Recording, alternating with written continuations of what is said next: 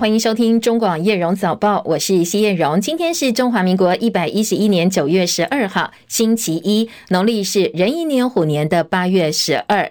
好，气象局持续发布中度台风梅花海上警报，还有九县市的大雨跟豪雨特报哦。台风对各地的风雨影响，还有接下来会不会发陆上警报？什么时候才会解除危险呢？今天早报一开始连线中央气象局的预报员陈一秀小姐，一秀要带给大家最新的天气观察，还有天气提醒。第十二。号中度台风梅花在今天清晨五点钟的位置是在台北的东南方三百一十公里的这个海面上哦，目前以每小时七公里的这个速度向北的方向前进，它的暴风圈已经进入到台湾东部的近海哦，那也预计在今天中午到下午的这一段时间会通过石垣岛。持续往北前进然后，在明天凌晨到清晨的时候，就会进入到北部近海。那由于它今天目前现在的这个中心最大最大风速是每秒四十三公尺，是。呃，最强的时间呢、哦？那预计在今天到明天的上午这一段时间的强度会维持这一个强度，进入到北部海面之后，强度会稍微减弱。再加上整个路径是这一段，今天到明天白天都是持续往北的方向移动哦，所以整个发布路径的几率呢是相对是比较偏低的。那另外要提醒哦，由于在今天到明天白天呢是最影响台湾最明显的这一段期间呢，整个降雨的情况在北部跟东北部降雨是比较持续的，是有阵雨的。其他地区降雨比较局部，比较短暂。那下雨的乐趣最主要是在。呃，北部地区、东北部地区还有中部的山区都可能有局部大雨或者是豪雨。那局部地区也会接近豪雨到大豪雨之间哦，请大家特别留意，在今天或明天白天外出记得携带雨具备用。温度方面，各地的低温来到二十四到二十五度，北部跟东北部的这个高温。预计二十七到二十八度，其他地区的高温还是有机会来到三十一到三十三度。最后提醒了，在海面上的风浪，西半部地区还有基隆北海岸以及东北部沿海空旷地区以及马祖澎湖有八到九级的这个强阵风。基隆北海岸东半部，包括绿岛、兰屿、恒春半岛沿海地区，还有马祖也有长浪发生的几率。所以在今天、明天这两天，尽量避免到海边活动哦。以上资料是由中央气象局提供。好，请教一秀，今明两天是台风影响吗？雨量要注意。那接下来本周后半段天气要注意哪些事情呢？呃，刚刚有提到，在今天到明天白天影响是最明显的，在明天的晚上之后是有机会解除海海上警报的。那在明天晚上之后的降雨呢，北台湾降雨会慢慢趋缓。那真正呃趋缓的时间还是会落在周三的十四号、十五号这一段期间。那十四、十五号。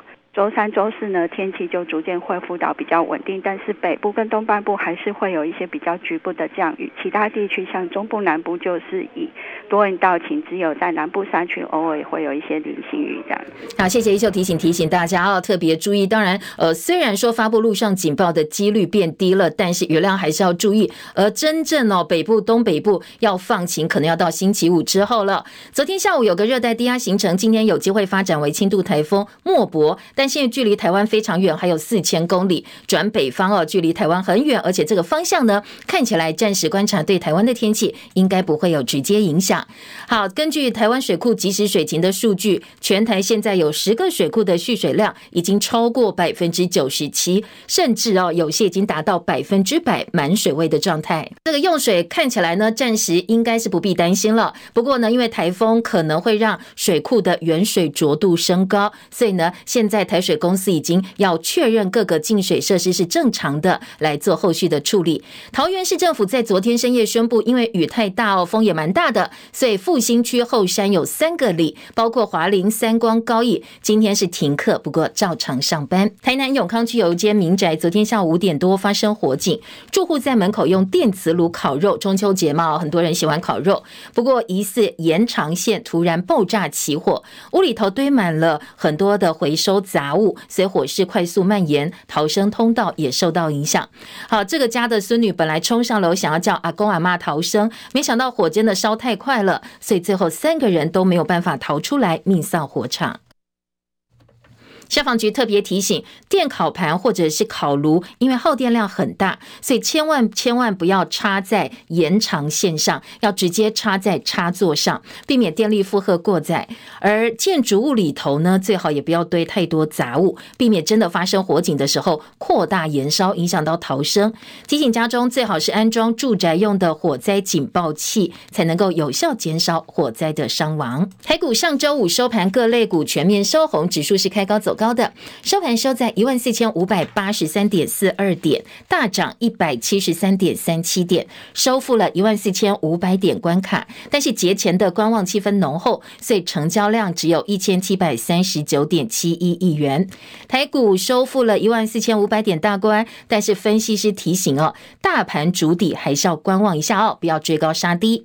美元指数回软，亚洲货币松一口气，央行上周五力守台币三十一块钱关卡。加上上台股是走高的，所以台币终止连五贬，收盘升值三点三分，收在三十点八九五兑换一美元。但是成交量缩到十三点七亿美金。美国联准会鹰派升息立场强硬，台股周线重贬了三点零七角。呃，贬幅是百分之零点九九。现在会员人士观察，台股本周力守三十一块钱有难度。短线的关键是看央行要守到什么时候，是否加大防守力道。而新进国家央行阴风阵阵，这个阴呢是鹰派的鹰哦。加拿大央行、欧洲央行宣布大幅升息三码，而联总会也几次释出了政策风向。这个月二十号、二十一号利率会议上升息三码，几乎是已经成定局了。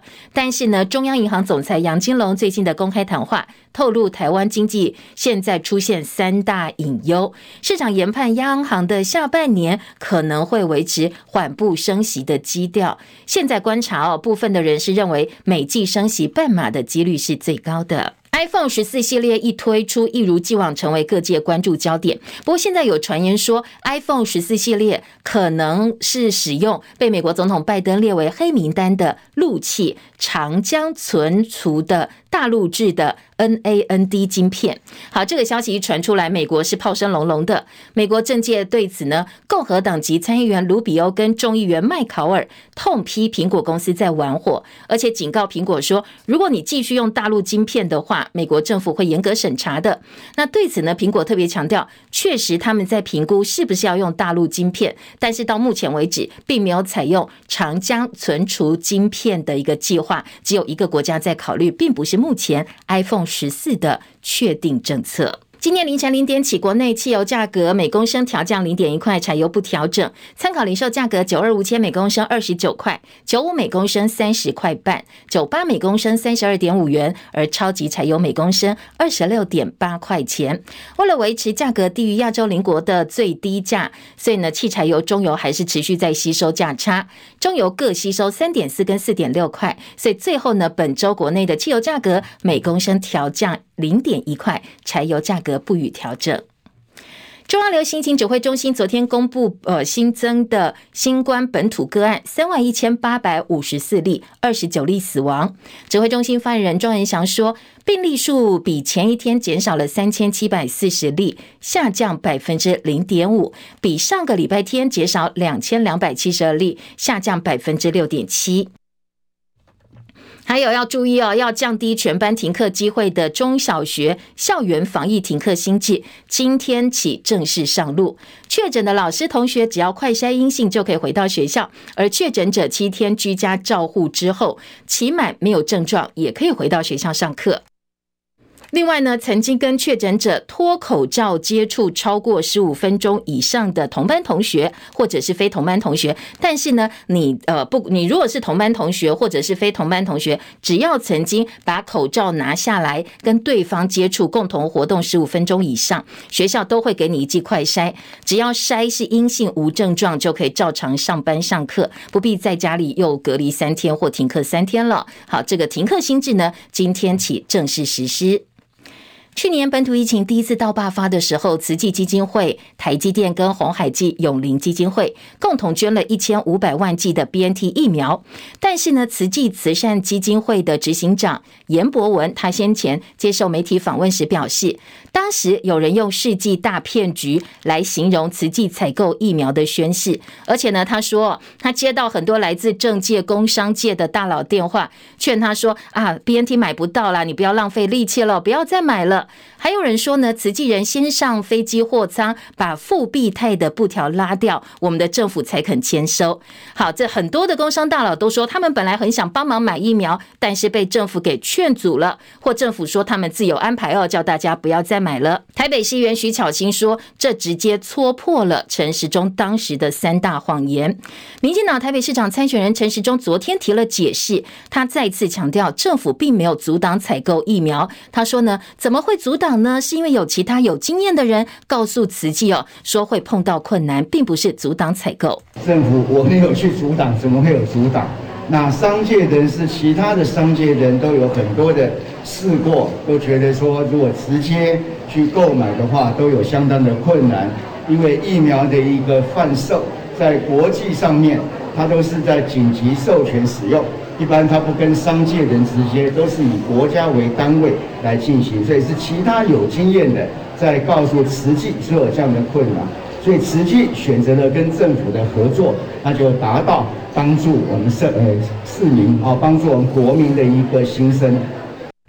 陈时中再三强调，从来没有阻挡买疫苗。但是台北市长柯文哲加码爆料说，当初啊，要不是证言上人翻脸了，大家根本买不到疫苗哦。他还痛批陈时中为了护航高端，所以挡 BNT 不能够原谅。这个也是我一直对陈时中很不能原谅的地方。我跟你讲，当时采购疫苗，不要说慈济，台北市政府也有也有也有要去申请看看。在疫情最严重的时候，为了护航高端疫苗，挡 BNT 进来，这个是我最痛恨的事情。我跟你讲，颜博文是一个做屁的人，我跟你说，他当慈济的执行长，其实我认识他，你就知道，他以前是科技厂的大老板嘛，哈，然后去去做慈济的志工。但是他是这样的，他在我们也知道，在那时候他还是还是扛下来哈。当年要不是正言法师，正言哈上要上人，你知道吗？提他名哦，现在哦，那时候疫苗是进不来的，所以所以大家觉得这样嘛哦，人家说政治哈有最基本的道德良心，你不能怪我说今天为什么会会对哦会会对某些人你知道会会这么态度就说他那那这这么讨厌你知道不是没有原因的，我跟你讲。那对于陈时中一直强调他无愧于心哦，柯文哲也反酸说，先公布疫苗价格，公布之后会更无愧于心。另外，卫福部三天前公告，清冠一号公费对象限缩为高风险族群，引起中医师公会全国联合会炮轰。而马上第二天，卫福部次长王必胜就赶快开会修正放宽了适用标准。事后传出是前指挥官陈时中漏夜要求王必胜修正。蓝营则抨击卫福部长薛瑞元。上任快两个月了，现在陈时中还在当地下部长。比较奇怪的是哦，王必胜否认他跟陈时中联络见面，但是呢，陈时中坦承他曾经跟王必胜见面讨论疫情。整件事情好像罗生门一样，两个人的说法都不拢，也引起网络热议。昨天陈时中受访时说，他真的有跟陈呃王必胜见面，对于防疫议题有所讨论。我相信我也不用去跟卫福部讲，我知道。我们的同仁的思考的一个方向，一定是以国民健康为第一优先。哎，王必胜我当然会有见过，那当然这些相关问题也会有所讨论。那国民党马上痛批说：“你看陈时中就是地下部长哦，雨天收伞。”现在疫情指挥中心的命令好像都还是有背后有陈时中的影子。那后来陈时中又改口否认夜会王必胜，他说两个人见面是很久以前的事了，他不会也不能去干扰政策。而稍晚呢，陈时中竞选办公室也解释说，陈的说法不是针对清官一号，而是说呢，平常就会跟王必胜在不同的场合碰到面，对防疫题交换意见。来听听看后来陈时中的说法，没有聊到清官一号，聊到所有的医疗政策应该以人为本。那时间点是什么时候？最近是联络？没有，已经很久了吧。行政院昨天晚上也发了大篇幅的声明来说明，强调相关报道内容不实，绝对哦没有这个见面或者是挡疫苗。好，陈时中跟王必胜的说法都不拢，在 PTT 上也引起相当热烈讨论。有网友很好奇说，如果王必胜的说的是真的，代表陈时中说谎喽？还有人讽刺说，这两个人连串供都不会，你们还好吗？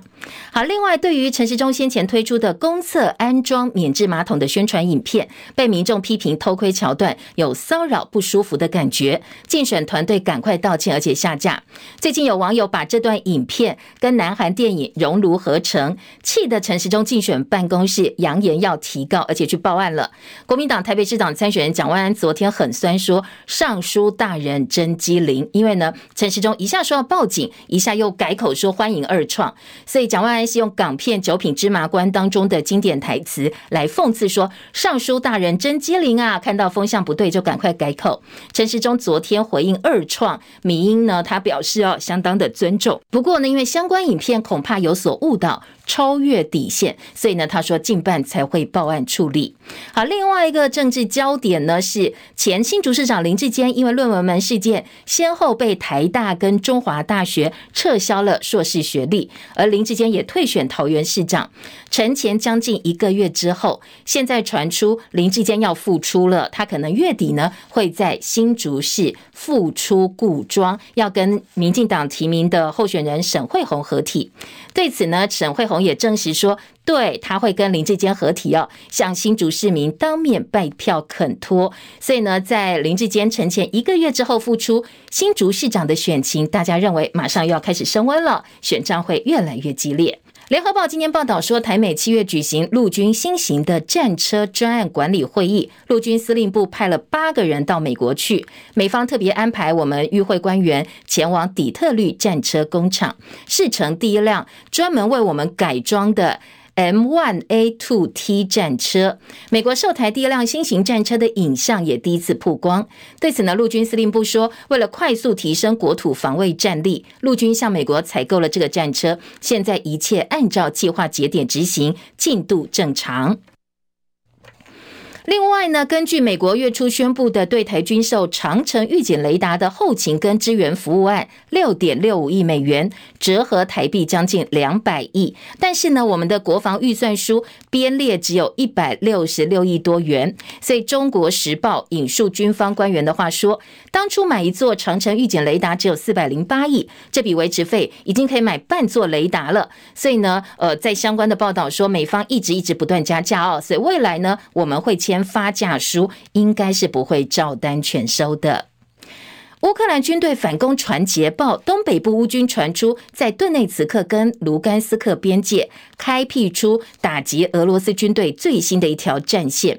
所以乌克兰总统泽伦斯基信心喊话说：“现在乌克兰已经抵挡两百天了，最困难的是在眼前。现在乌克兰军队只朝胜利的方向前进。”切海伦的报道。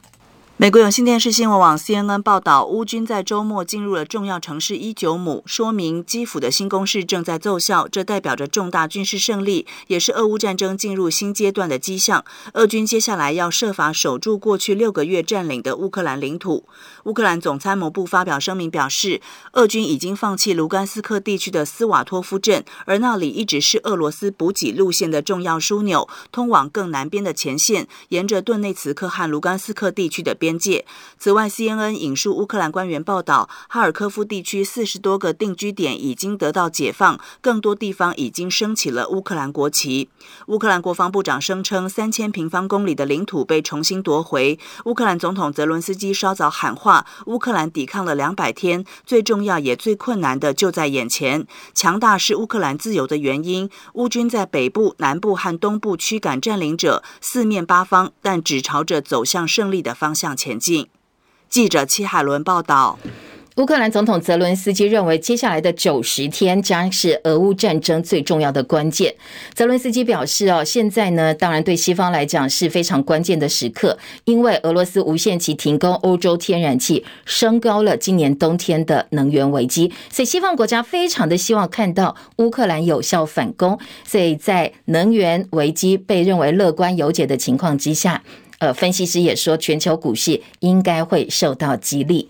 乌克兰另外证实，因为安全考量，所以扎波罗热核电厂最后一座运转当中的反应炉现在不再运转了。这一座欧洲最大核电厂全面终止运转，不再供电。今天是九一一恐攻事件二十一周年，美国总统拜登亲自到五角大厦，在雨中献花，向罹难者致意。纽约有很多的市民聚集在曼哈顿下城的九一一国家纪念博物馆，缅怀当年的这场悲剧。拜登发表演说前，特别在推特上推文说：“过了二十一年，我们大家还是记得。”所有从我们身边被偷走的宝贵生命，他说永远不会忘记。上海合作组织的高峰会这个月十五号、十六号在乌兹别克举行，俄罗斯总统普京、大陆国家主席习近平、印度总理莫迪都会出席，所以他们的互动也备受国际关注。日本政府九月七号才刚刚松绑边境管制，不过现在又有进一步松绑的想法，包括取消每天入境人数的上限、解除自由行禁令，还有恢复免签等等。日方会做整体评估，预计应该很快就会上路。瑞典今天举行国会选举，有两份出口民调都说，社会民主党籍的总理安德森他领导的左派阵营以些微的优势领先。不过民调也显示哦，极右派斩获了不少的选票。好，民调说民族主义跟反移民的瑞典民主党很可能成为瑞典哦第一次成为他们国内的第二大政党。伊丽莎白女王，呃，二世驾崩，八号驾崩，灵柩今天早上从巴尔莫勒尔堡启程移灵，经过六个小时车程之后，抵达了爱丁堡和里路德宫。当地居民是自发性的走上街头，在道路两侧等待车队，等车队通过的时候，有人哭哦，又有人热烈掌声，感念女王一生对英国的贡献。好，那灵柩今天还会移灵到大教堂举办追悼仪式。新任的英国国王查尔斯三世夫妇也会出席。明天下午呢，皇家空军会把灵柩移到伦敦。十四号开始，灵柩安放在国会大厦西敏宫，让大众瞻仰四天。国葬十九号会在西敏寺举行。现在各国元首已经表达出席意愿了。美国总统拜登、日本首相岸田文雄、南韩总统尹锡悦可能都会亲自出席，在伦敦会面。消息人士说，伊丽莎白二世临终前把遗嘱给更改，把价值一亿一千万美金（换算台币三十四亿元）的三百件珠宝留给长孙威廉王子的夫人凯特，而新王后卡米拉跟哈利王子夫人梅根呢，一件都拿不到。大陆新冠疫情持续，昨天又增加一千一百三十八例的本土病例，在中共下个月召开二十大前夕，北京的群聚疫情连环爆，大陆首都防疫拉警报。北京呢，这一波的疫情最主要出现在大学院校群聚染疫。昨天新增了十例本土确诊，大部分都来自中国传媒大学。这个学校已经临时封控了，超过五百多名师生跟教职人员被集中隔离。而西藏呢，增加两百六十七例的本土个案。因为官方严格的防疫政策，所以呢，现在数千万的民众是封控在家里已经好多天，所以官民关系陷入紧张。向来被视为是维护官方立场的前《环球时报》总编辑胡锡进，他也发文说，确实现在大陆全域静态管理出了问题，希望封控速战速决，而且呢，他认为要官方应该公布封控管理的标准。好，大陆持续采取清零政策呢。有一家大陆证券商日前发表报告说，部分国家、亚洲国家感染新型变异病毒株 BA. 点五死亡率甚至低于流感，所以很多国家放松疫情管制。他还采用香港、南韩、新加坡、日本等多个国家的疫情数据来说明说，各国的感染率虽然回升，但是重症死亡率都是下降的。那部分地区滚动死亡率甚至低于流感，因为这个直接就质疑到了。大陆国家主席习近平的清零政策，所以这个报告发布不到一天，大陆是全网封杀哦，在网络上也引起相当多的讨论。在大陆微博拥有超过六千一百万粉丝追踪，曾经跟知名艺人杨幂合作《古剑奇谭》，跟赵丽颖合演《青云志》的大陆顶流男神艺人李易峰，他昨天传出违法嫖娼，虽然说发出声明否认，但是呢已经被官方证实了，所以呢在演艺圈呢引起相当大的。震撼。李易峰呢，在被指哦涉嫌嫖妓被抓之后，那他立刻发出声明否认，但是呢，他的声明很快的就被社群网站微博平台给下架。昨天晚上，北京警方证实说，呃，确实有这件事情，而大陆官媒央视也报道说，该人多次嫖娼的违法事实已经依法予以行政拘留了。那央视向相关单位查证说，对这个该人哦，这名男演员指的就是李易峰，李易峰带代言品牌也火速跟他切割，终止合作关系。其实都是有迹可循的，因为李易峰本来是要在央视中秋晚会上演出，同时呢担任最高人民检察院形象大使，这些资格通通被官方给删掉。现在很多平台，你过去熟知是李易峰主演的戏剧节目，在主演名单上也把他给除名了，所以很多网友开始热烈讨论，一夕之间他的形象全毁，私生活传言立刻在网络上疯传。有人说他是呃在拍戏的地方选妃，而且呢这个。影片呢，甚至在网络上也流传出来。有一个名字叫做郭子瑜的抖音网红，他昨天晚间出面爆料，说他跟李易峰交往三年，男方怕哦他泄露证据，对外呢宣布他们的关系，还拿钱封他的口。他也痛批李易峰自律会死吗？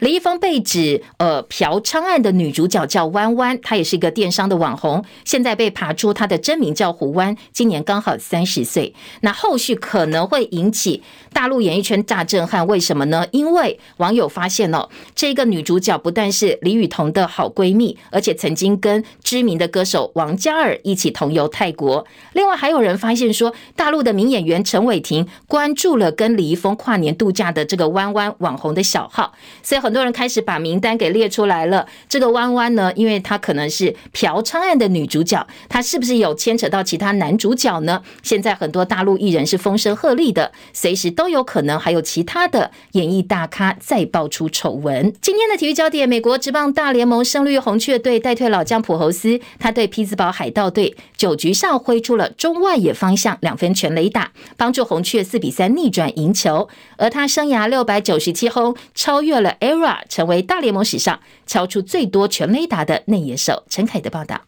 周六晚间，普侯斯打出第六百九十六轰，追平罗德里奎兹以后，星期天下午前两个打数挥出外野飞球，七局又吞下三振。红雀到九局上还以零比二落后，但是艾德曼跟迪克森连续打了海盗守护神迪荣二垒安打，先追回一分，中断了迪荣连续十九局没有失分的记录。普侯斯再敲出中外野四百零三英尺两分炮，超前比数。一出局以后，欧尼尔补上阳春炮，海盗的艾伦九局下全垒打，还是一分落败。普欧斯今年在红雀不但是精神领袖，也能打出实质贡献。前一场让红雀连续十五个球季胜率过半，这一场又在两位明星内野手戈史密特跟亚伦纳度轮休时扛起中心打线。目前本季出赛九十场，交出打击率两成六六，十八支全垒打，四十八分打点的成绩。这次相隔不到二十个小时，连续敲出右投手全垒打。普侯斯生涯六百九十七支，大联盟史上第四。以他今年平均每十四个打数就一支全垒打的进度，再打十五场就能进入七百俱乐部。红雀在国联中区已经领先酿酒人八场胜差，可以让普侯斯尽情发挥。中广记者陈凯报道。中广早报新闻。今天早报在头版头条的新闻焦点部分呢，有快速帮大家稍微整理一下啊。头版头条国际焦点，今天呢，乌俄战争战争这个。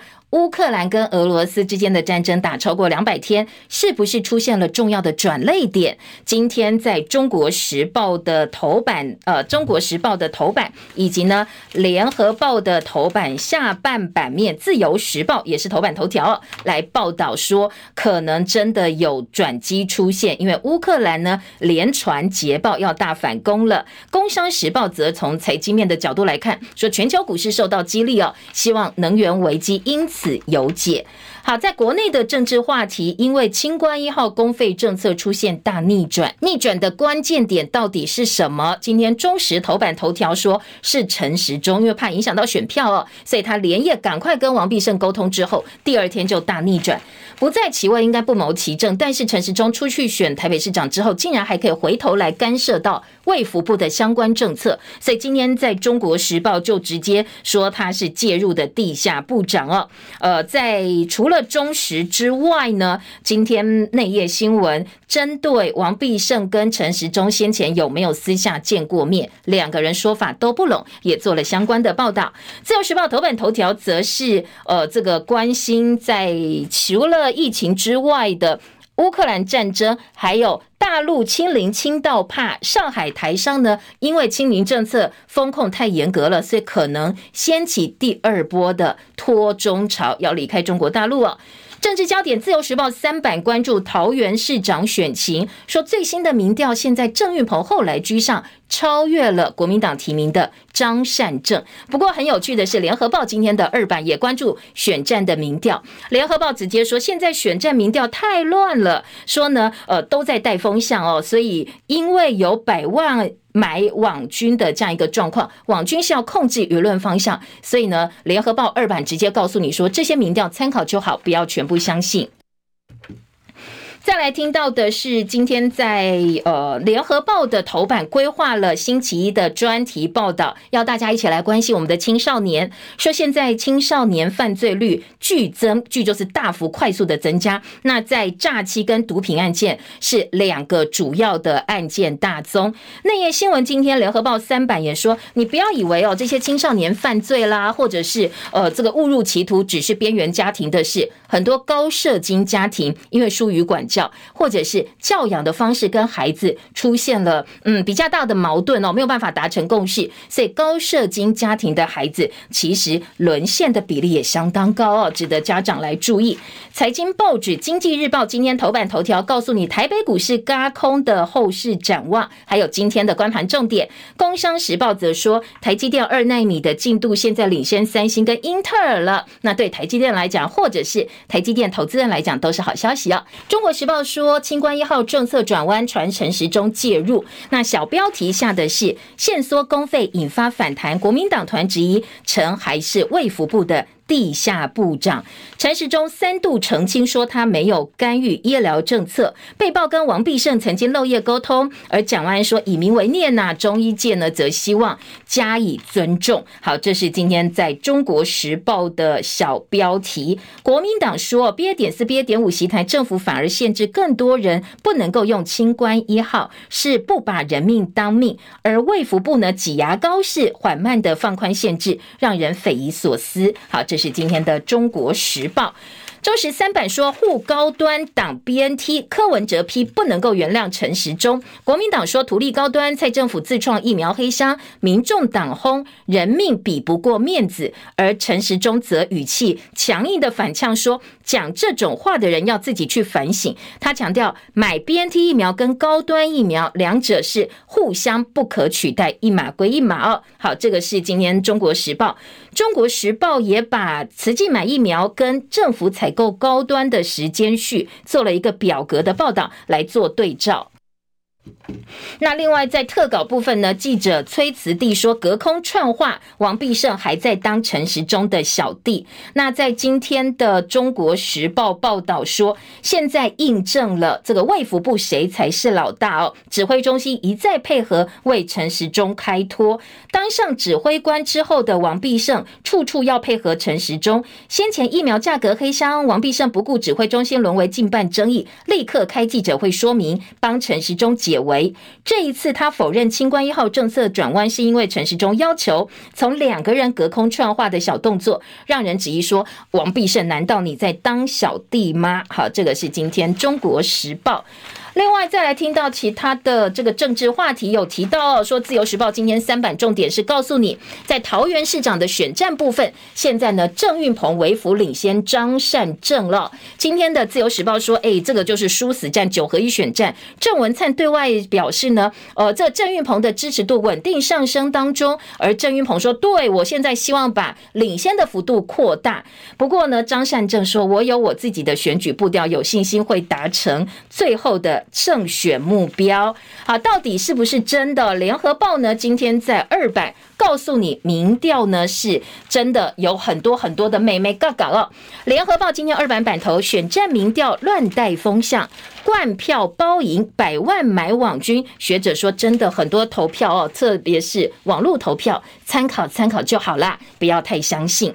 联合报今天在二版的内文说，有民调公司替特定参选人量身打造调查方式。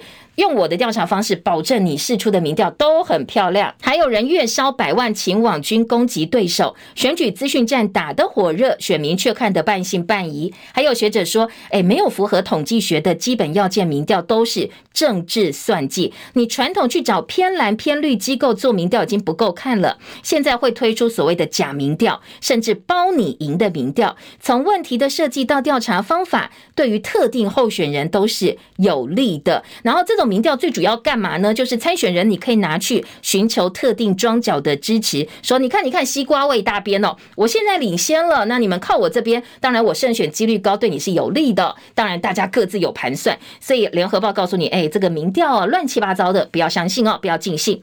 商量好不等于好感度高，网络是匿名的，所以网络民调真假难辨。另外，记者李成颖的特稿说，资源不对称，操弄选举会变得更加的混乱，因为呢。除了假民调之外，还要洗网络声量，请网军去攻击对手等等，资讯真假难辨，无法可管，所以只会越来越不公平。如果说真的影响到选情的话，那最后选出来的到底是真的对你对我比较好的候选人吗？这不知道了，那后果就大家各自来承担。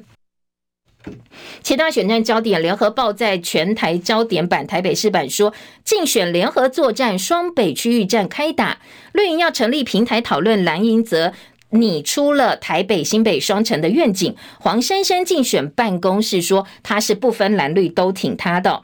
其他的选战重点，高雄柯志恩月底万人造势，那应期的议会的定期会陈时呃陈其迈现在领先幅度比较大，所以他说他目前是以市政为重。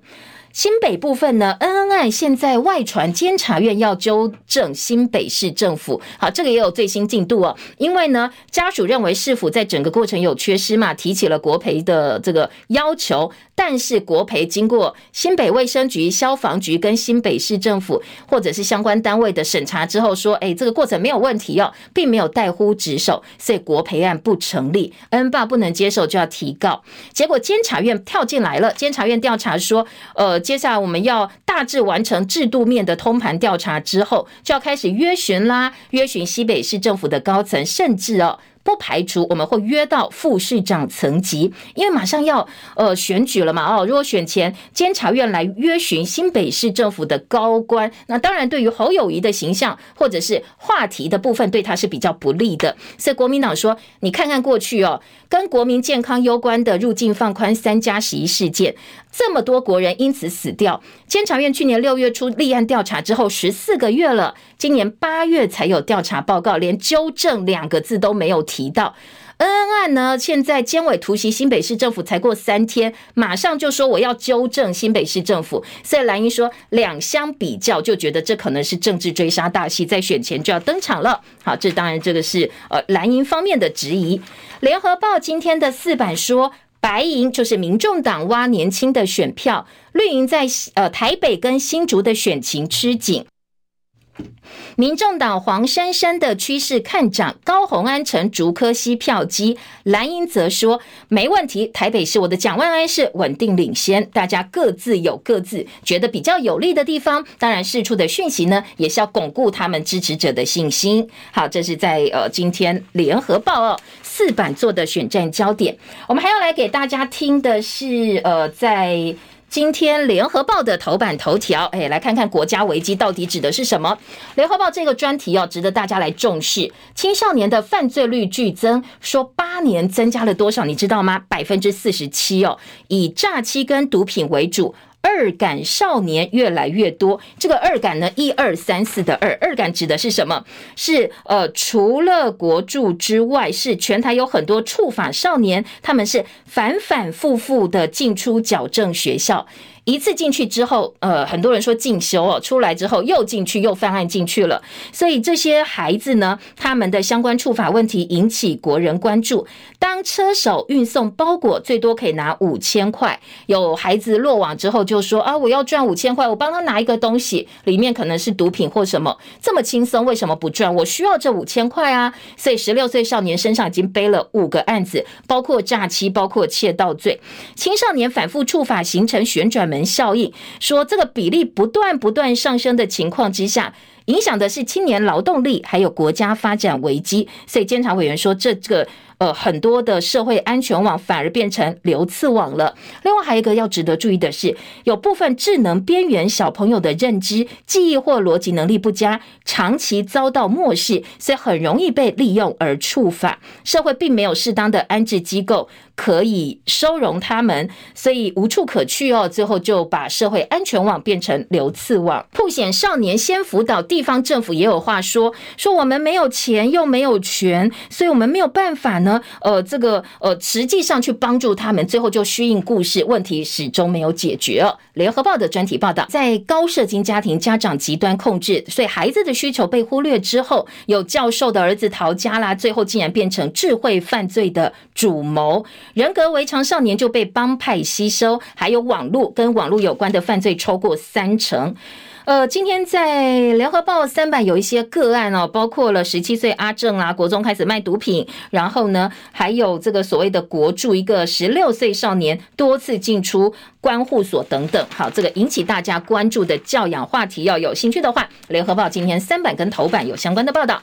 自由时报头版头条则是抗俄抗俄战争啊，这个俄罗斯战争呢转泪点，乌军接连告捷，收复三千平方公里的失土，那数千官兵呢，俄罗斯。官兵仓皇逃离，留下了大批弹药。而联合报在头版一样的报道，则是说这可能会是战役的转泪点。那乌军反攻传捷报，最新的战况跟现在乌克兰呢说，呃，他们收复东部大批失土，这个收复的领地到底有多大？领土有有多大哦？联合报头版有一个呃图片，就是用地图的方式来加以呈现，看起来真的还蛮大片的收复的失土。希望呢能够让战争赶快的有。机会画下句点。自由时报今天的头版二题是：上市台商掀起第二波的脱中潮，因为清零清到怕，处分中国资产半年大增将近两百亿。美中贸易战开打之后呢，现在处分增幅超过了六成。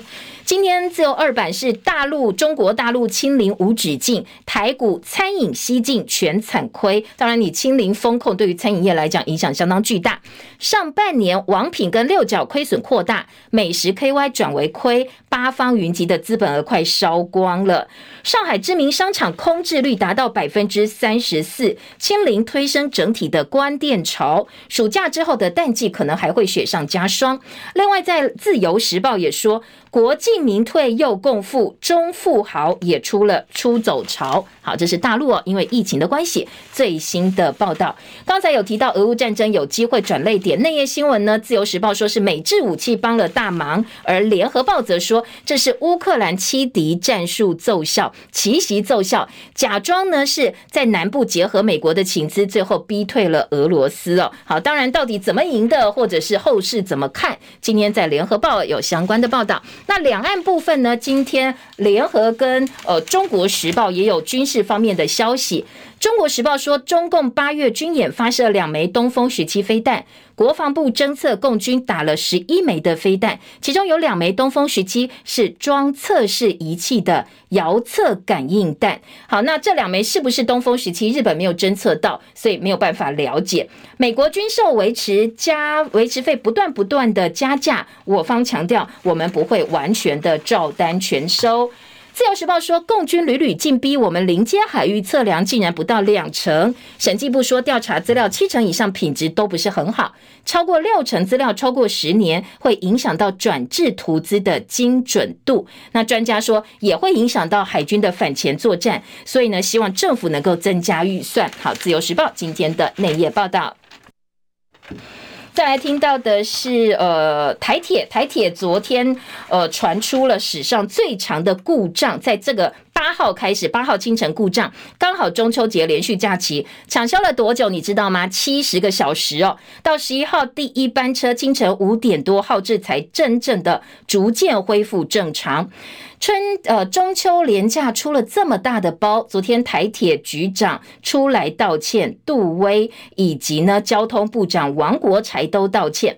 朝野立委说，你台铁真的够了，这管理散漫。所以国民党要求开议之后，台铁到立法院提专案报告。今天在中呃中国时报头版就说，秋节连假出包影响超过七万七千人，台铁史上最长的故障落幕，交通部长道歉。好，这个是呃今天在。中国时报的报道，联合报呢内页话题版则说。呃，虽然正常通行了，但是台铁号志干扰源现在还在呃追，疑似源自家庭或商业低频波，先阻隔干扰，所以今天会清查全台湾的号志跟计轴器。专家说，我们台铁找问题用猜的吗？你缺乏事故资料库，没有系统性的分呃分析，当然也做不到预防性的修剪或检修。台铁工会则说，真正的问题是人才外流、技术断层的关系。台铁。告诉你为什么会号志灯故障引起大误点，是电力系统异常泄漏低频波导致呢轴器被干扰异常。那到底是怎么干扰的？现在要来厘清哦。好，这是联合报今天的报道。好，再来呃，中国时报二版说，裴洛西访台事件呈现的国安危机，台美关键性的误判。共军顺势战略东扩，跨越海峡中线变成新常态。所以呢，《中国时报》要批评的是，裴洛西访问台湾之后，最大的问题是凸显蔡政府两岸决策局限性，而且呢，整个过程因为执着抗中路线，所以把台湾带向灾难性的边缘了。这是《中国时报》今天的二版。财经报纸《经济日报》说，台股轧空四个迹象浮现，融券余额攀上十八个月来的高点，交易量呢没有再下探。台股上周。先蹲后跳，单周跌八十九点。那接下来预期呢？呃，今天的经济日报说有机会跌升反弹，行情会先攻季线，再挑战一万五千点大关。经济日报说苹果新品火热，红海是大赢家。另外内页新闻有美中科技战，已经从科技现在扩展到生计的层面了。还有三星体面板红脸，台厂全面警戒。工商时报头版头条：台积电两纳米进度超前，领先三星跟英特尔，二零二五年有机会量产。另外下半版面是台股要挑战一万四千八百零六点七十亿元的。劳动基金现在上膛，将是最大的动能，以及十月份的新电价，九月底经济部要开会，有机会动涨。内页新闻，央行彻查豪宅的周转金大漏洞，iPhone 十四买气夯，预购秒杀，以及大陆地方财政恶化，催债升四起。好，这个是今天在财经报纸哦，几个标题重点提供给您参考。内页新闻，自由时报生活新闻版面提醒，中台梅花随。陪伴大家开工日就是今天跟明天，今明两天全台有雨。那到礼拜天，呃，礼拜三的下半天慢慢慢慢转干。不过真正的要呃转晴，特别北部、东北部可能要到礼拜五之后。昨天的病例增幅趋缓，增加三一八五四例的确诊，但是呢，疫情其实有机会慢慢慢慢高峰。指挥中心说，呃，明后两天有机会看到一天确诊超过五万例。烤肉酿灾，台南火警祖孙三人死亡。今天联合报、自由时报、中国时报都是社会新闻版的版头哦。联合报说，疑似是车库接延长线，再接电烤盘，所以呢又延烧到很多回收物的关系。所以呃，千万千万烤肉的时候，火源要远离这些杂物。中国时报的财经版，iPhone 十四礼拜五开卖，可以望掀起换机潮，所以电信三雄要卖 iPhone 十四，到底怎么卖？要有哪些不同的方案？中国时报做了报道。还有在内页新闻告诉你，哦，中华职棒大宇教不习罗力坚持投下去的热情。这位富邦悍将传奇洋投，昨天在洲际棒球场先发，最后呢是在大家掌声当中退场哦。也谢谢他，呃，在中华职棒带给大家非常非常多精彩的比赛。以上是今天叶荣早报的内容，谢谢大家收听。现在好朋友记得帮用按赞、分享、订阅频道。那明天早上七点钟同一时间，我们锁定中广频道哦。谢谢大家，明天见。拜拜。